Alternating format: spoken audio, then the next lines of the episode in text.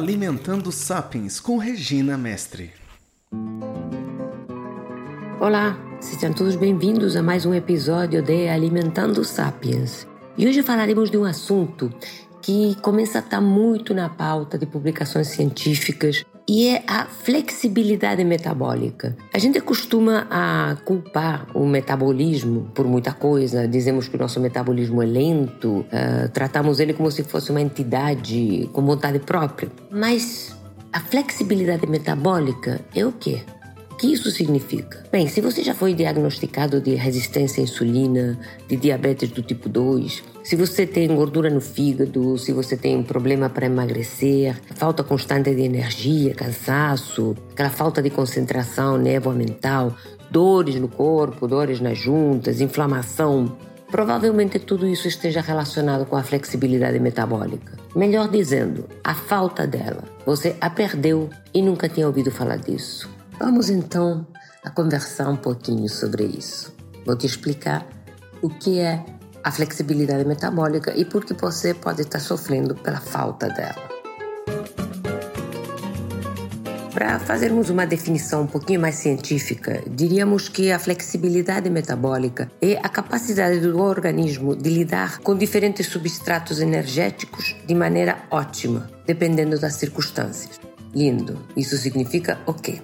Isso significa que nós temos uma habilidade natural, nós nascemos com ela. Vamos lembrar, como sempre, nós somos sapiens, nós descendemos diretamente dos coletores caçadores, criados muito mais na diversidade do que na bonança, ah, muito mais no jejum do que na fartura. Então, nós temos uma capacidade inata de obter energia, tanto da glicose, quer dizer, tanto dos carboidratos, quanto da nossa gordura corporal a nossa gordura corporal que constitui um armazém natural de energia. Só que nós fazemos isso conforme a necessidade. Quando nós estamos nos alimentando, quando nós comemos vegetais, quando nós comemos algum tipo de carboidrato, ele rapidamente vai ser transformado em glicose, começando pelas enzimas da saliva e, e prosseguindo pelo sistema digestório abaixo, e nós vamos conseguir obter energia dessa glicose que vai ser rapidamente absorvida e, e administrada pela insulina. Acontece que quando nós não estamos comendo, quando nós estamos em jejum, quando nós uh, estamos exigindo, por causa de um exercício, uh, de mais substrato, nós conseguimos que o nosso organismo faça quebrar os triglicerídeos, as gorduras que nós temos armazenadas e as libere na corrente sanguínea e daí também se obtenha energia. Então nós teríamos uma capacidade indistinta de obter energia dos alimentos ou da gordura corporal conforme a necessidade. Chamamos isso de flexibilidade metabólica. Nós apelamos tanto para a insulina, que é um hormônio anabólico, um hormônio que nos faz aproveitar a glicose dos alimentos e com o remanescente ele forma, ajuda a formar mais triglicérides e armazená-los, ou o glucagon, que é outro hormônio pancreático que faz quebrar esses triglicerídeos armazenados através também de diferentes mecanismos enzimáticos e transformá-los mais uma vez em substrato energético que pode ser queimado, que pode ser usado e consumido pelo corpo. Então, onde que está o problema? O problema está, mais uma vez, em que o nosso modo de vida, de sapiens depilados, gourmetizados e afrescalhados, como nos tornamos, está muito mais constituído de um substrato constante de carboidrato obtido dos salgadinhos, desses cafés da manhã na base de cereais, das sobremesas, dos pães, dos bolos, dos biscoitos, das bolachas e às vezes um pouquinho de fruta, que não faz mal a ninguém, mas que acaba se somando às vezes ao estrago que estamos fazendo com todo o resto. Ah, nos aconselharam também que temos que comer com muita frequência, então comendo com muita frequência nós estamos colocando um snack, um, biscoitinho para dentro a cada duas, três horas e nós fazemos isso ao longo da vida corriqueiramente, empurrando substrato de glicose para dentro para o nosso organismo ter sempre um fornecimento constante. Com isso acontece o quê? Que esse mecanismo de queima de gordura, esse mecanismo de sobrevivência relacionado à falta de alimento, a como usar a nossa gordura corporal como substrato energético quando não há o que comer de maneira imediata, acaba ficando rígido, acaba ficando, por dizer de alguma maneira, enferrujado. O nosso corpo se acostumou durante anos e anos e anos com a nossa insulina constantemente elevada, a esperar a comida que vai entrar e que entra rotineiramente a cada duas, três horas. O que acontece é que nunca estamos lançando mão do nosso outro mecanismo de obter energia, que é a gordura corporal, é, quebrar esses triglicerídeos e usá-los como substrato energético através da ação de um hormônio, digamos, antagônico da insulina, que é o glucagon e que também é segregado pelo pâncreas. E por que precisamos dessa flexibilidade? Por que não continuar como fazemos uh, comendo com frequência, como nos preconizaram, comer a cada três horas, fornecer substrato e acreditar que isso vai acelerar o nosso metabolismo. Esse negócio de comer a cada três horas acelera o metabolismo é a mais grotesca e estapafúrdia ideia, sem base bioquímica nem fisiológica nenhuma, que saiu de uma proposta, obviamente, da indústria alimentícia, que fica, enfim, patrocinando estudos sem pés nem cabeça, somente para justificar o fato de que tem que te empurrar um lanchinho a cada duas horas ou várias vezes ao dia, porque isso obviamente é lucrativo, mas que de fato o nosso organismo não foi feito para funcionar assim. Então, quando você tem esse tipo de comportamento alimentar, você favorece somente uma parte, que é a parte do estímulo da insulina. A insulina constantemente alta. Isso acaba exaurindo esse mecanismo. Ah, ao longo de anos e anos e anos cometendo o mesmo erro alimentar, comendo demais, além do sobrepeso, do qual vai ser muito difícil se livrar, nós começamos a ter problema de administração de glicose, porque os nossos tecidos começam a ficar resistentes à ação da insulina. E a insulina que já está muito alta durante anos, chega uma hora que não dá mais, não dá mais vazão. E aí a nossa glicose no sangue começa a aumentar, começamos a ter sintomas de diabetes. Como o nosso fígado vai estar fabricando constantemente gorduras pensas do, do, carboidrato que sobra, daquele que não consumimos imediatamente, o nosso fígado está gorduroso, está inflamado, está sobrecarregado. Se juntamos isso às biritas que nós tomamos de vez em quando, chegamos bem perto de um estágio de cirrose, mais ou menos lá para os 40, 45 anos de idade, o que também não é, obviamente, uma boa notícia, né?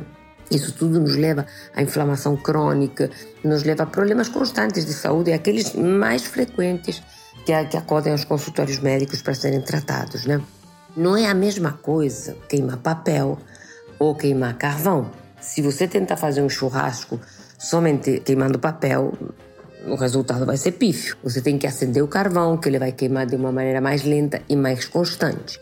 Então, a nossa flexibilidade metabólica seria bem parecido desse exemplo. Se você coloca a glicose para dentro, carboidrato, biscoitinho, bolachinha, lanche, a cada duas horas ou a cada três horas para dentro do teu organismo, você está queimando papel. Você vai provocar um pico de energia, não vai consumir toda essa glicose, vai, vai sobrar e a insulina vai ser obrigada a fazê-la passar pelo fígado, juntar com, com, com ácidos graxos e formar triglicerídeos e empurrar para dentro do tecido gorduroso e o teu nível de energia vai cair rapidamente. Se você faz esse tipo de conduta alimentar, você tem subidas e descidas, picos e quedas de energia o dia inteiro. Quando nós usamos de maneira inteligente a nossa gordura corporal como substrato energético, a nossa energia fica mais estável. Você fica mais lúcido, mais claro, não tem altos e baixos. Como é que você faz isso? Ah, comendo duas, três vezes ao dia, fazendo períodos de jejum. Esses períodos de jejum, claro que ah, eu já tentei fazer jejum e não me senti bem, meu médico fala que eu vou passar mal. Óbvio, se a tua insulina está altíssima e você está com todo o teu sistema, com toda a tua flexibilidade metabólica enferrujada, é óbvio que na hora que você resolver parar de comer subitamente, você vai passar mal, porque o organismo vai precisar ser recondicionado, tem que ser acostumado, vai ter que começar com uma dieta de baixo carboidrato, limpando muito bem o que você come, ingerindo mais proteína, para devagar e sempre recuperar essa capacidade Conforme você vai recuperando essa sua flexibilidade metabólica, você recupera uma capacidade natural com a qual todos nascemos para queimar gordura. Você vai comer menos vezes, você vai formar menos triglicerídeos e, muito pelo contrário, você vai usar os que já estão armazenados como substrato energético. Você vai começar a espaçar as suas refeições sem sentir desconforto, porque o normal para nós é comer duas ou três vezes ao dia. Isso, o corpo lida com tranquilidade com isso. Até com uma refeição por dia lida tranquilamente. O que é insustentável com tudo que nós estamos vendo hoje é essa coisa de ter que comer com tantíssima frequência e, sobretudo, de ter que comer tantíssimo carboidrato. Então, se você está comendo com frequência, comendo muito carboidrato, e ouviu dizer que o jejum intermitente vai fazer muito bem, e você tenta jejuar, mas é batata que você vai passar mal. Então nós temos que recuperar, recuperar a flexibilidade metabólica para recuperar a saúde em todos os níveis, no nível físico, ficando mais em forma, no nível mental, para ter mais clareza, para ter uma rapidez melhor de raciocínio e no nível emocional, porque esses picos constantes de glicose, picos de insulina, nos deixam muito mais sujeitos a transtornos de ansiedade, a transtornos de compulsão, obviamente com excesso de peso, porque nós passamos o tempo todo armazenando, armazenando, armazenando e nunca deixamos ao nosso corpo a possibilidade de queimar. Então, resumindo, se você quer recuperar primeiro a saúde metabólica, parar de repetir que o metabolismo é lento e entender que ele não está lento ele está mal gerenciado, ele está enrijecido. Né? Você não consegue queimar porque você não consegue ativar essas vias de queima de gordura, porque constantemente você está estimulando a via de armazenamento. Se você come a cada três horas, se você continua com pão, com sucos, com refrigerante, com refresco, com salgadinhos, com cerveja na tua alimentação de maneira corriqueira, de maneira diária, isso não vai melhorar. Você pode fazer uma restrição de caloria, mas somente a restrição de caloria não vai ajudar. Não vai ajudar, você vai passar só fome. Não vai resolver o problema, não vai melhorar a tua saúde. O que vai nos fazer voltar a esse modelo ideal para os sapiens, com o qual nós viemos de fábrica e que enferrujamos, é nos comportarmos de fato como um carro flex, onde usamos indistintamente dois tipos completamente diferentes de combustível. E nós temos que usá-los nos alimentando corretamente, melhorando a quantidade de proteína na alimentação, diminuindo bastante esses carboidratos refinados, se puder eliminá-los completamente, introduzir gorduras boas na alimentação, isso vai nos ajudar também a diminuir essa inflamação. Nós temos que praticar exercício físico de força para recuperar a sensibilidade à insulina, para que as nossas células voltem a responder à ação da insulina adequadamente. E quando tivermos essa flexibilidade metabólica, não abandoná-la nunca mais, porque isso é a garantia de vida longa e com qualidade. Não é fazer uma dieta para entrar no vestido de madrinha de casamento ou perder uns quilinhos porque vem o verão e quer entrar no biquíni. Isso é um pensamento fútil que não vai recuperar a saúde de ninguém. Nós temos que recuperar a nossa saúde metabólica, fazer com que os nossos hormônios, que foram uh, desenhados pela nossa evolução para se comportar de maneira harmônica, voltem a essa harmonia, a esse equilíbrio e parem de se comportar como inimigos engordativos, que é aquilo que nós, com o nosso hábito, com o nosso costume, com essas regras estapafúrdias e mal fundamentadas, conseguimos, né, ao longo de anos e anos e anos de comportamento alimentar tão distante daquela nossa essência de Homo sapiens, tão distante do que seria adequado para nós, tão distante do sal, do sol, do exercício e da comida de verdade.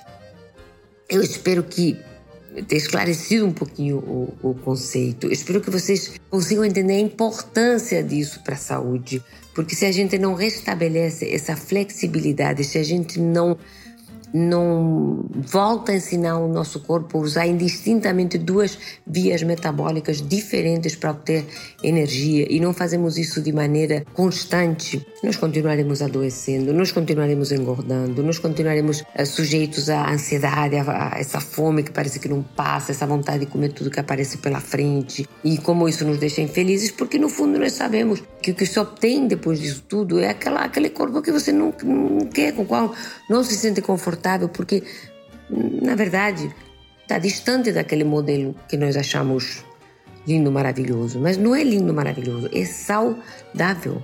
Vamos incorporar esse conceito e vamos cobrar de quem trata da nossa saúde cuidar desse conceito. Eu espero que vocês tenham gostado.